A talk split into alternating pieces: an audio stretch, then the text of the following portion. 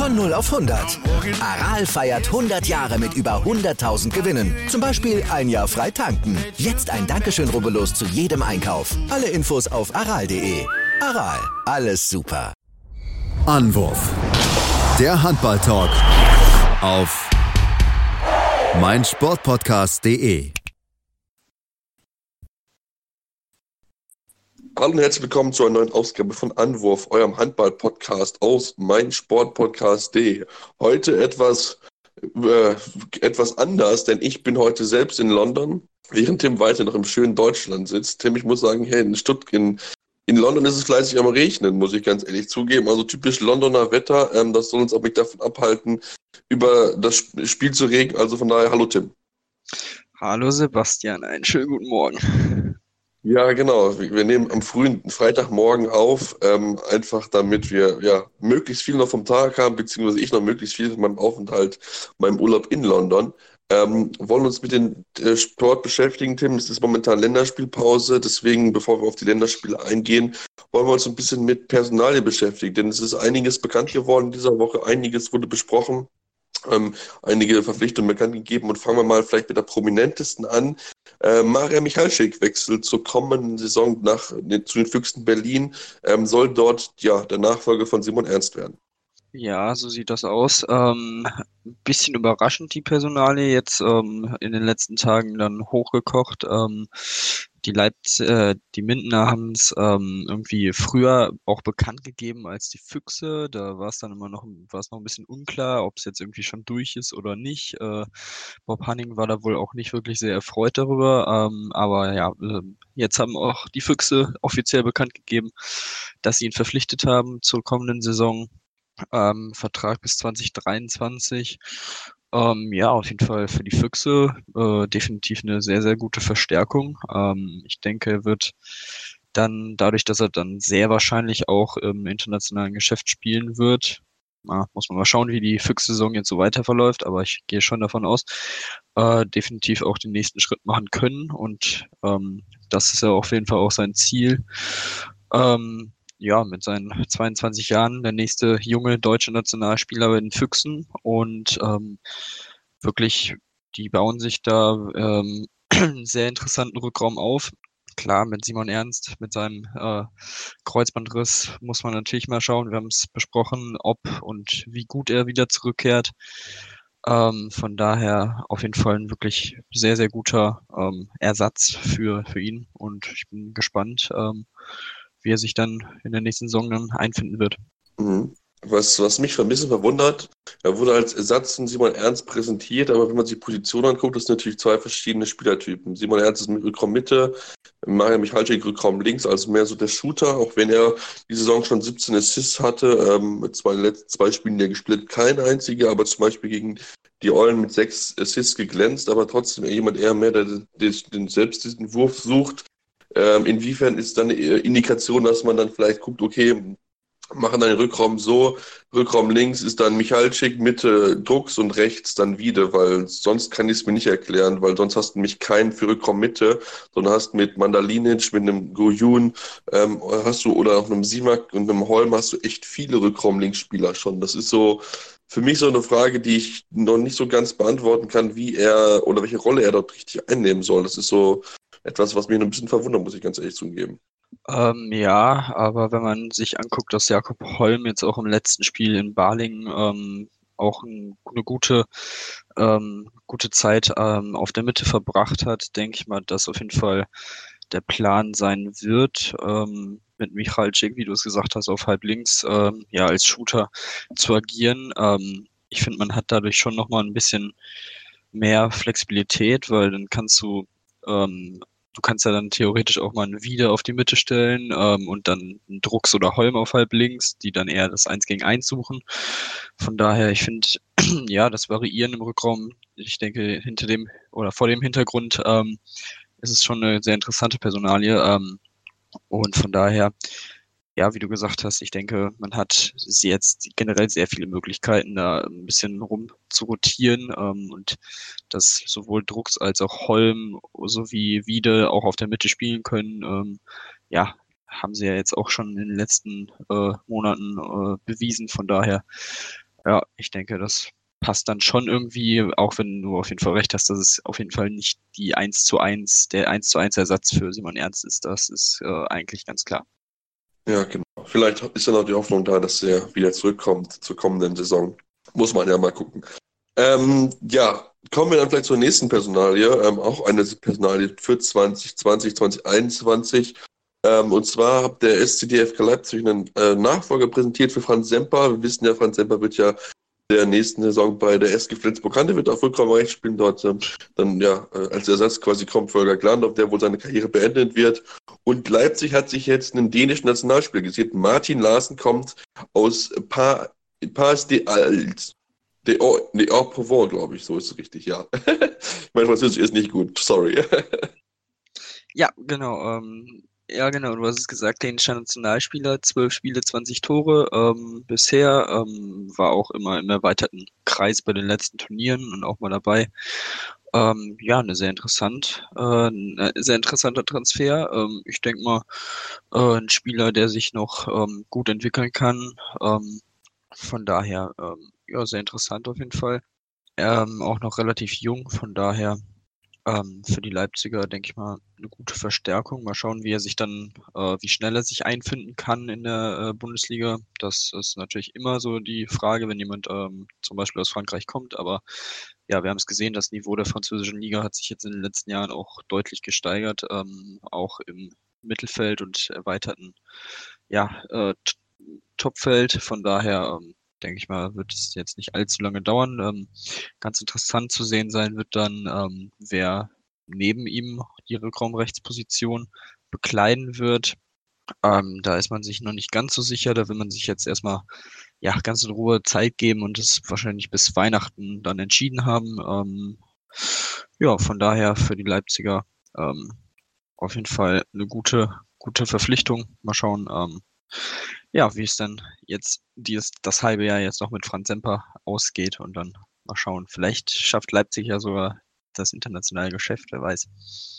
Schauen wir mal, die Saison ist noch lang, da werden wir natürlich genau darauf auf, äh, das Auge drauf haben, wer dort am Ende im europäischen Wettbewerb stehen wird. Ähm, und kommen wir dann zu der dritten Personale, die jetzt auch bekannt gegeben wurde, und zwar äh, verliert der TBV Lemgo Lippe, den Torhüter Piotr Wierzchowski, den polnischen Nationalkeeper, wird den Verein äh, ja, verlassen, sieht wohl danach aus Richtung Ungarn geben wird, ist nicht ganz sicher, wohin er gehen wird, aber ich kann mir gut vorstellen, dass es eigentlich nur zwei Vereine sind, die dort möglicherweise in Frage kommen. Ja, das äh, sehe ich genauso. Ähm, ja, du hast es gesagt, wohin ist bisher noch nicht komplett bekannt. Ähm, ich denke mal, das wird dann in den nächsten Tagen äh, und Wochen dann bekannt gegeben. Ähm, ja, ist auf jeden Fall schade für, für den TBV. Also mit Wijomirski äh, ja wirklich einen sehr, sehr starken Torhüter äh, jetzt in den Reihen gehabt in den letzten Saisons. Und ähm, ja, er hat sich immer gut mit Peter Johannesson da ähm, ja ein gutes Tandem gebildet. Von daher ähm, ist man auch beim TBV definitiv traurig, äh, ihn zu verlieren. Ähm, aber wenn man dann, äh, falls er dann wirklich die Möglichkeit bekommt, äh, in Ungarn für einen Top-Club zu spielen, ist es, denke ich mal, auch äh, ja verständlich, dass er diese Chance dann ergreift und ähm, ja, mal schauen. Da werden wir auch auf jeden Fall weiterhin Blick drauf haben und ja, dann besprechen wir, denke ich mal, in den nächsten Wochen irgendwann, äh, zu wem er dann geht. Genau, das denke ich auch. Kam ja von Pixedit. Möglicherweise ist das ein Indikator, wo er vielleicht auch wieder hingehen wird. Ähm, auch der TBV selbst bekannt gegeben, dass sie einfach ja, mit ihm kein Angebot machen konnten, weil sie finanziell einfach ja, das nicht hingekriegt haben. Dort ist scheinbar ein bisschen ein Problem mit dem Etat. Das hat man nicht wirklich erhöhen können. Deswegen hat man momentan das Problem, dass man jetzt ja zwei etablierte Tote hat mit Wischumirski und auch mit Peter Johannesson. Man kann sich wohl nach Aussagen von ähm, ja, Jörg Zereike nicht beide leisten, sondern deswegen musste man sich jetzt entscheiden und hat sich dann äh, ja, für Peter Johannesson entschieden, beziehungsweise Piotr Wischimirski hat so ein gutes Angebot bekommen, wo er wohl nicht Nein sagen konnte. Wer dort wohl Ersatz wird, ist noch nicht so ganz sicher. Es könnte eventuell sein, dass es der Drittligatorhüter Finn Secher wird, der aktuell bei der U20-Nationalmannschaft weilt. Aber ähm, auch da natürlich das genaue Auge drauf, wie es dort äh, entsprechend weitergehen wird, ist ja auch für den TBV nur eine gewaltige, wichtige Entscheidung, die demnächst anstehen. Fabian von Olf, Donald Bartok, Christopher Teuergauf und Christian Klimek haben auch nur noch bis Saisonende Vertrag. Und dann mal gucken, wer dort ja alles beim TBV bleiben muss oder wer aufgrund des engen, des engen Etats vielleicht dann doch den Verein verlassen wird. Ja, Tim, ähm, das war es dann soweit erstmal zu den Personalien, würde ich sagen. Vielleicht noch sollten wir nicht außer Acht lassen, dass ähm, ja, Pulic, Milan Pulica vom GWD Minden einige Spiele ausfallen wird. So vier bis sechs Wochen aufgrund einer Knieverletzung. Hat, ähm, hat man bekannt gegeben bei der GWD, das dürfen wir natürlich nicht vergessen und wünschen ihm an der Stelle gute Genesung. Das wünschen wir auch Magnus Wieslander. Der hatte äh, ja einen leichten Schlaganfall, ähm, soll ihm wohl aber soweit wieder gut gehen, hat er selbst gesagt, der schwedischen Zeitung äh, oder einer schwedischen Zeitung. Und ähm, ja, da hoffen wir doch mal, dass den beiden wieder besser geht, dass uns auch gut geht und wir uns dann gleich beschäftigen mit der Nationalmannschaft, Frauen und Herren und auch den Blick werfen auf die ja, DHW-Strukturreform, denn dort gab es jetzt auch am Sonntag ja, die Entscheidung, es wird eine neue Struktur geben. Also bleibt dran hier bei Anruf einem Handball-Talk auf meinsportpodcast.de.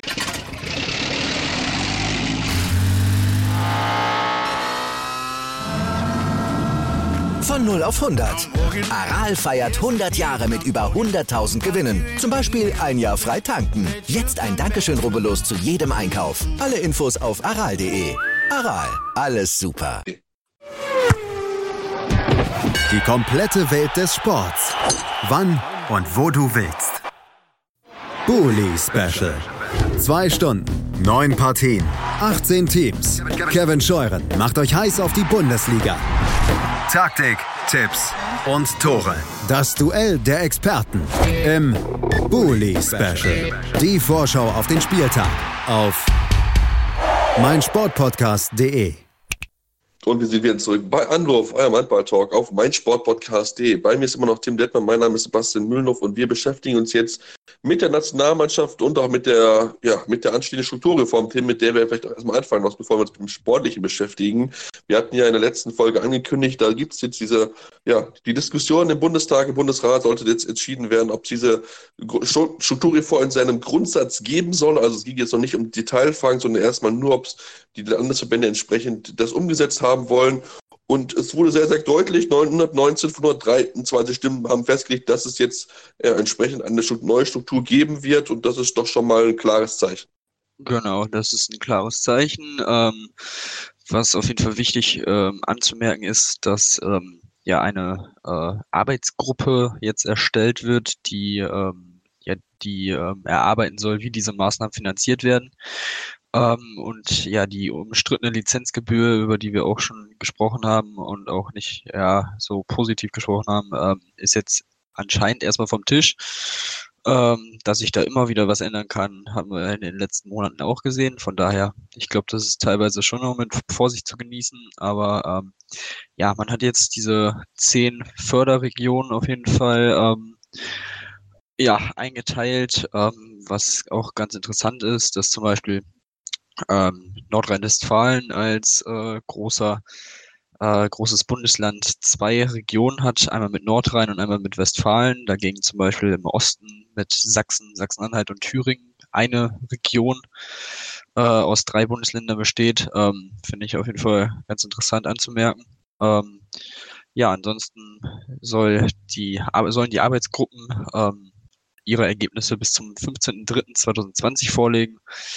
Ähm, also haben wir jetzt, denke ich mal, erstmal noch ein bisschen Zeit und bis dann irgendwelche Entscheidungen endgültig getroffen werden, wird dann, denke ich mal, danach auch nochmal ein bisschen Zeit vergehen. Also ja, mal gucken, ob man das dann bis 2021 auch schafft, das alles umzusetzen und sich zu einigen. Ja, ich bin auch sehr, sehr gespannt, wie das jetzt alles aussehen wird, was man dafür auch für andere Ideen als Finanzierung finden wird. Denn das ist mit Sicherheit die große Frage, wie finanzieren wir das Ganze? Neue Trainer, Mitarbeiter in der Mitgliedergewinnung, das sind ja so die beiden großen Themen. Und das ist noch nicht so ganz sicher, glaube ich. Ich bin also wirklich sehr, sehr gespannt, was diese Arbeitsgruppe dort für Themen entwickeln wird, wie man das Ganze finanzieren möchte. Das wird mit Sicherheit genau beobachten zu sein, werden wir natürlich auch ein genaues Auge drauf haben, sobald da irgendwie ja, was rauskommen wird. Es wurde auch schon so ein Sportgroschen äh, ins Spiel gebracht, wo einfach so ein kleiner Aufschlag auf Tickets für die erste, zweite Bundesliga dort draufkommen soll und der dann entsprechend dafür benutzt werden soll, dass man dann quasi diese Finanzierung hinbekommen wird. Aber wie gesagt, das ist momentan alles noch nicht spruchreif. Da wissen wir dann mehr im kommenden Jahr. Also das ist eine knapp in fünf Monaten wissen wir dann mehr, wie die Finanzierung aussehen soll.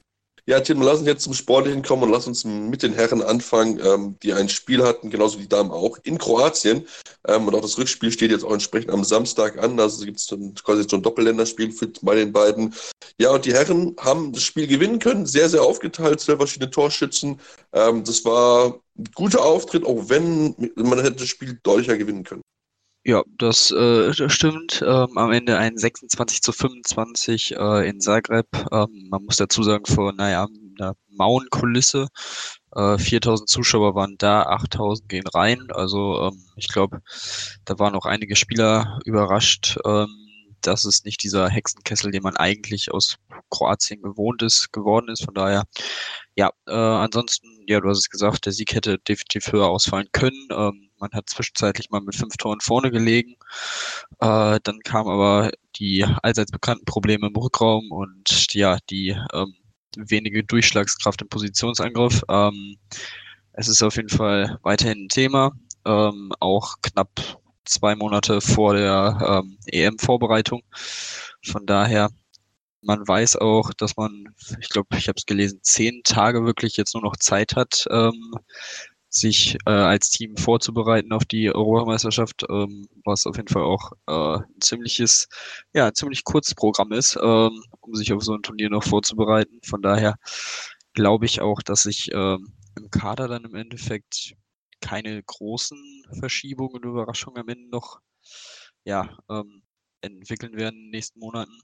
Ähm, ich bin auf jeden Fall gespannt und ja, wie gesagt, äh, ein guter Test, aber man hat gesehen, man hat auf jeden Fall noch Luft nach oben, wobei man natürlich nicht vergessen darf, dass Kroatien jetzt auch kein so schlechter Gegner ist, vor allem zu Hause bei denen. Ja, das sollte man auf keinen Fall vergessen. Die sind nicht umsonst eine der Top-Mannschaften in Europa. Das darf man ja auch ganz sagen, wenn man sich mal auf eine Kader anguckt. Slatko Horvat, äh, Musa, ne, Damago Dufenjagr, also sind absolute Top-Leute mit dabei, auf jeden Fall Lukas Schindrich und so. Ähm, deswegen sollte man das auf jeden Fall gut sein, dass man das Spiel gewonnen hat. Du hast gesagt, es gab noch ein bisschen paar Themen, die man mit sich drüber sprechen soll. Lass uns mal den ersten Blick aufs Torhüter-Duo werfen. Ähm, Andi Wolf, Dario Quenstedt, die beiden Torhüter, die nominiert wurden. Und ich finde es sehr, sehr spannend zu lesen, wie unterschiedlich Dario Quenstedt gesehen wurden. Die Kollegen von Hardball World haben einen, von einem guten Spiel gesprochen. Bei der Sportschau war es ja mit Licht und Schatten, so kann man es, haben sie es aufgeschrieben, konnte in seinem Spiel nicht den Stempel aufdrücken. Ähm, ja, wie war denn jetzt Dario Quenstedt, Tim? Das ist jetzt ein bisschen verwirrend. Ja, das ist jetzt auf jeden Fall ein bisschen, äh, ja, es ist auf jeden Fall sehr interessant zu sehen. Ähm, ich denke, beide konnten mit wirklich einer ordentlichen, guten Leistung auf jeden Fall punkten. Ähm, ich glaube, ähm, es wird auf jeden Fall in den nächsten Monaten sehr interessant zu sehen sein, wie sich die, der Konkurrenzkampf entwickelt. Also ich denke, beide ja, haben, wie gesagt, äh, gutes Spiel abgeliefert und auch Argumente gesammelt für eine Nominierung im Januar. Ähm, ja, ich bin auf jeden Fall äh, sehr gespannt, weil man hat eigentlich so viele Möglichkeiten auf dieser Position. Man hat ja nicht nur einen Silvio Heinevetter hinten dran jetzt als dritten Mann quasi, sondern auch mit einem Christopher Rudek vom BHC, der ja auch schon mal Nationalmannschaftsluft schnuppern konnte. Till Klimke überzeugt in der Bundesliga eigentlich Woche für Woche. Auch Joel Bierlehm konnte sich jetzt nach seinem äh, ja, persönlichen Aufstieg äh, aus der zweiten Liga ähm, nach Leipzig ähm, immer wieder profilieren mit guten Leistungen und auch Daniel Rebmann, finde ich, macht es echt, echt gut in Göppingen und ich finde, die, auf die sollte man auf jeden Fall achten und ich glaube, das zeigt auch, dass wir ja für die nächsten Jahre auf jeden Fall auf der Position auch sehr, sehr gut aufgestellt sind. Das ist ja nicht nur im Handball so, dass wir, dass Deutschland da durchaus ein Torhüterland ist, das ist ja auch im Fußball so. Äh, von daher, ähm, ja, es ist auf jeden Fall sehr interessant zu sehen sein und ähm, es wird auf jeden Fall immer ähm, unwahrscheinlicher Meinung, meiner Meinung nach, dass äh, Silvio Heinevetter da nochmal irgendwie reinkommt in den äh, Kreis. Ich bin auf jeden Fall da schon ein bisschen skeptisch. Ja, ich bin auch skeptisch, ob er dabei sein wird bei der EM. Ich habe da auch noch, glaube ich, kein gutes Gefühl, ähm, ob er dann vielleicht bei Melson wieder zu seiner Form zurückfindet, kann er dann wieder in die Nationalmannschaft kommen. Das steht natürlich auf einem anderen Blatt Papier, aber momentan ja, ist er für mich erstmal außen vor. Ich denke, wie gesagt, da Kötschel hat es gut bewiesen, hatte gute Leistung, auch in der Champions League ja auch bewiesen. Das muss man ihm ganz, ganz hoch anrechnen. Das habe ich persönlich nicht mitgerechnet, dass er doch schon so, zu so einem frühen Zeitpunkt sich so gut präsentieren kann bei der, ja, bei der THW Kiel. Und wie gesagt, ich fand seine Leistung gut. Er hat ein paar wichtige Bälle gehalten. Im zweiten Halbzeit Moment diesen ja, Sieg zu feiern, muss man auch dazugeben auf den Außenpositionen. Ich denke, dass Tim das so ein bisschen das einzige Thema, wo man mit Sicherheit auch drüber diskutieren kann, neben den Torhütern. Klar, mit Uwe Gensheimer hast du links jemanden, der auf jeden Fall gesetzt sein wird. Ich denke, da müssen wir uns gar nicht drüber unterhalten. Und auch rechts hat man sich jetzt wieder angenähert, Tobi Reichmann und auch äh, entsprechend Christian Prokop. Die beiden können wohl jetzt wieder ein bisschen miteinander, nachdem es ja dieses, diesen Eklat gab bei der EM, wo Tobi Reichmann entsprechend nach in die USA gereist ist, weil ich nominiert wurde und so. Man scheint sich jetzt zumindest wieder angenähert zu haben, war jetzt auch mit dabei, fünf Tore, bester Werfer gewesen, meine deutsche Mannschaft jetzt gegen Kroatien. Deswegen wäre so das für mich doch das einzige weitere Thema, wo man, ich glaube, noch ja, ein bisschen durchwechseln kann. Ähm, mal gucken. Ich bin sehr, sehr gespannt darauf, ob er wieder mit einem rechts außen fahren will oder ein bisschen mal zwei mitten. Das ist so etwas, wo ich auch so gespannt drauf bin, wie er das macht. Ja, ähm, ich hoffe ehrlich gesagt, dass er zwei mitnimmt, weil ich, ich auch, auf jeden ich Fall. Finde, ich finde nicht, dass es jetzt bei den letzten Turnieren einfach generell mit einem Außen, egal wo, also auch bei Dago Sigurdsson, kann ich mich erinnern, hatten wir ja auch ein Turnier, äh, ich meine, es war sogar die EM 2016, wo nur Rune Darmke auf links außen zum Beispiel dabei war. War das also, nicht die WM 2017? Ich, ja, kann auch sein, ich bin mir nicht ganz sicher, aber auf jeden Fall, ähm, ich finde, ähm, das ist einfach zu hohes Pensum in so einem Turnier für einen Außen, der dann wirklich gefühlt jeden Tempo-Gegenstoß laufen muss und dann trotzdem wieder zurück in der Abwehr spielt und so weiter. Von daher wäre es da, denke ich mal, schon auf jeden Fall ähm, schon vonnöten, da zwei zu haben, dass man auch mal ein bisschen für Pausen sorgen kann und trotzdem keinen Leistungsabfall hat, weil ähm, klar kann man dann sagen, okay, wir haben auch gute Kreisläufer, dass du auch mal mit zwei Kreisläufern spielen kannst, aber ähm, trotzdem ist vor allem nochmal einen Linkshänder im Kader zu haben, ist generell nicht so schlecht. Und ähm, ja, auf rechts außen denke ich auch, dass Tobi Reichmann da im Moment so in der Pole Position steht. Scheint ja wieder alles geregelt zu sein und auch, äh, ja, er liefert im Moment wirklich ab. Ähm, jetzt mit, ich glaube, fünf von sieben. Ähm, hat gesagt, die anderen beiden Würfe hätten auch drin sein müssen. Gut, es ist ein Testspiel, alles gut. Ähm, dahinter mit Grötzky, Kastening, das wird auf jeden Fall ein interessantes Duell sein. Ähm, da sehe ich ehrlich gesagt Kastening schon ein Stück vorne. Ähm, und auch auf links außen hinter Gensheimer mit Musche und Schiller hat man, glaube ich, zwei auf einem ähnlichen Niveau, die auch durchaus konstant ihre Leistung bringen. Von daher, ähm, das wird auf jeden Fall definitiv auch noch interessant zu sehen sein in den nächsten knapp zweieinhalb Monaten. Ja, das stimmt auf jeden Fall. Ich versuche gerade rauszufinden, bei welchen WM oder EM das gewesen ist, aber ist etwas schwierig herauszufinden, aber ähm, ich bin auch wirklich gespannt auf diese Außensituation, wer dort entsprechend mit dabei sein wird. Mal gucken, ähm, hängt mit Sicherheit auch davon ab, wie, wie, fit jemand ist. Ich würde auch einen Tim Hornke nicht außen vor lassen, der bisher auch eine gute Leistung gezeigt hat bei der SC Magdeburg. Also von daher, das ist sehr, sehr spannend zu beobachten, wer dort eventuell dabei sein wird. Ähm, auch inwiefern Patrick Krötzke nochmal eingreifen kann, nachdem er ja ja schon so ein bisschen enttäuschend gewesen ist bei der WM jetzt 2019. Da muss ich ganz ehrlich zugeben, da habe ich mir viel, viel mehr von ihm erwartet. Ähm, und ja, schauen wir einfach mal drauf, wie es dann sein wird, wer dann dort mit dem Kader stehen wird und werfen den Blick zum den Frauen rüber, ähm, die ja auch gespielt haben in Kroatien. Das wollen wir auch gar nicht außen vor lassen. Ähm, die Damen-Nationalmannschaft steht auch kurz davor, bei der WM dieses Jahr an den Start zu gehen. Und da müssen wir sagen, Tim, da ist noch einiges an Arbeit zu tun, denn 14 torlose Minuten hinten raus, das darfst du dir bei einer WM nicht erlauben, sonst äh, ja, hast du keine Chance.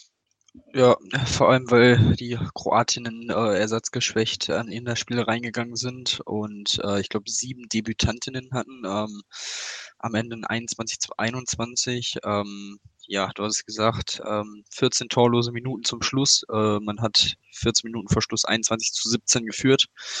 Ja, danach kein Tor mehr erzielt, dazu noch zwei sieben Meter verworfen. Also da ist noch deutlich Luft da oben. Ähm, man war auch definitiv nicht zufrieden im gesamten Team. Ähm, ja, das ist auf jeden Fall schon ein bisschen besorgniserregend, finde ich. Ähm, jetzt so, ja, ziemlich genau einen Monat vor, den, vor dem Start in die Weltmeisterschaft, wo man definitiv auch schon im ersten, in den ersten Spielen stärkere Gegner erwarten sollte und erwarten kann. Ähm, ja, mal schauen, wie sie sich jetzt am Samstag schlagen ähm, in Hannover im Rückspiel. Ähm, da muss auf jeden Fall eine deutliche Leistungssteigerung sein und ähm, irgendwie ähnlich wie bei den Männern ist so, ja, der Angriff äh, wirklich auch ein großes Thema. Ähm, 21 Tore sind einfach deutlich zu wenig. Äh, sie tun sich äh, eigentlich komplett konstant schwer, äh, Tore zu werfen und ähm, vor allem eine hohe Anzahl an Toren zu werfen. Von daher 21 Gegentore sind ja jetzt eigentlich äh, wirklich eine sehr, sehr gute Leistung äh, defensiv. Ähm, von daher, Dina Eckerle im Tor hat dann quasi auch den, das Unentschieden noch gerettet in den letzten Minuten. Von daher konnte man am Ende sogar noch glücklich über das Remis sein. Aber ja, da ist auf jeden Fall noch viel Luft nach oben. Ja, das ist auf jeden Fall so. Und es ist bei den Frauen ist es schon wirklich, ich glaube, seit Jahren rede ich darüber, dass der Angriff nicht funktioniert. Also was sie dort einfach mit dem auch Spielerpotenzial, das da vorhanden ist. Du hast eine Emily Böll, du hast eine Kim Knights Navinius, das sind alles Top-Leute, eine Alicia Stolle, auch eine Maike Schmelzer, die eben äh, gute, gute Spielerin ist. Du hast immer wieder Top-Leute und ja, du kriegst es einfach konstant nicht hin, mal äh, konstant mit 30 Tore zu werfen. Auch in dem Spiel wäre es mit Sicherheit möglich gewesen. Wie gesagt, letzten 14 Minuten torlos, da wäre mit Sicherheit viel, viel mehr drin gewesen. Ähm, ja, ich, ich kann es aber nicht verstehen, was bei den Frauen dort ist. Ich glaube, mittlerweile ist es auch einfach ein Kopfding, glaube ich. Man hat es ja auch, glaube ich, so ein bisschen auch dann bei den letzten Turnieren gesehen, dass sie gut mithalten können in den absoluten Top-Mannschaften, dass sie der Defensiv absolut gegenstemmen können, aber sich selbst halt im Angriff sehr, sehr schwer tun und sich damit auch so ein bisschen, ja, eine Möglichkeit auf bessere Leistung oder bessere Platzierung so ein bisschen selbst wegnehmen. Das war ja auch bei der Heim-WM, finde ich, der Fall, dass man einfach ja auch da selbst im Weg gestanden ist und ähm, ja, ist mit Sicherheit noch einiges zu tun für einen Gründer vor der WM. Ich denke, da wird man natürlich sehr, sehr gespannt drauf sein, wie es dort weitergehen wird. Tim, da werden wir auf jeden Fall auch eine, uns mit Sicherheit eine Vorschau drüber zu machen, mit Sicherheit vielleicht auf einen jemand einladen, um mit ihnen über das Thema Frauenhandball auch vielleicht zu sprechen, denn ähm, es steht jetzt an, die WM ist wichtig, man möchte auf jeden Fall auch den Sprung zu Olympia schaffen und dafür muss man sich halt entsprechend steigern, weil mit so einer Leistung gegen eine Mannschaft, die ohne ihre ganzen ausländischen Spielerinnen gespielt hat, ähm, damit wird es da ganz, ganz schwierig, überhaupt gegen irgendjemand zu bestehen. Ja, genau. Ähm, genau, dieses Olympia. Olympia ist auf jeden Fall das Ziel und ähm, ich glaube, sie müssen dafür Siebter werden. Ähm, ja, das ist auf jeden Fall eine ordentliche Aufgabe und mit der Leistung wird das, denke ich mal, schon schwierig. Ähm, ja, wie gesagt, es ist noch ein Monat Zeit, ähm, aber trotzdem, ähm, ja, mal schauen, ob sie sich jetzt äh, erstmal am Samstag ein bisschen rehabilitieren können, vielleicht vor heimischer Kulisse. Ähm, von daher mal schauen.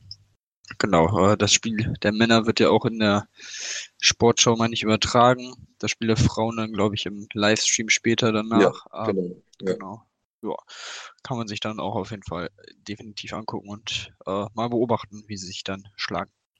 Genau, auf jeden Fall reinschauen. Ähm, wie gesagt, die Frauen haben viel Potenzial, haben sie auch bewiesen beim letzten Turnier bei der EM letztes Jahr, dass sie auch gegen Top-Mannschaften bestehen können, aber das ist dann so ein bisschen das, die Konstanz das Problem. Mal gucken, ob sie es jetzt im nächsten Testspiel besser machen und dann natürlich dann mit Blick auf die WM dementsprechend noch viel besser sich präsentieren, denn gerade offensiv, denke ich, ist noch einiges zu tun, während defensiv das steht richtig, richtig gut aus, müssen wir ganz, ganz klar so sagen. Also, das ist schon echt stark, wie sie sich dort präsentieren können. Aber wie gesagt, es geht nicht nur in der Defensive gut, sondern auch im Angriff und dann werden wir natürlich ein genaues Auge drauf haben. Wir sind aber jetzt am Ende unserer Ausgabe. Wenn es euch gefallen hat, könnt ihr natürlich gerne mal eine Rezension da lassen bei äh, Apple Podcast. Wäre es natürlich fünf Sterne, gerne aber auch konstruktive Kritik was können wir besser machen, woran können wir noch arbeiten. Ähm, auch gerne mal da, dass was für Themen haben wollt. Ähm, denn das Thema im Handball ist momentan nicht immer ganz so einfach zu finden, wie wir es vielleicht feststellt. Ich finde zwar immer wieder Themen, aber manchmal sitze ich da und denke mir so, hm, was ist denn so das große Thema? Deswegen auch gerne da einfach mal was da lassen. Ähm, äh, sei es jetzt Thema Statistiken oder sonst was, wenn man sich uns mal über Gedanken machen, was man da vielleicht auch mal einbauen kann. Und dann hören wir uns demnächst wieder hier bei Anwurf, eurem Handball-Podcast auf meinsportpodcast.de. Anwurf der Handball-Talk. Dein tägliches Update zur stärksten Liga der Welt. Auf meinsportpodcast.de.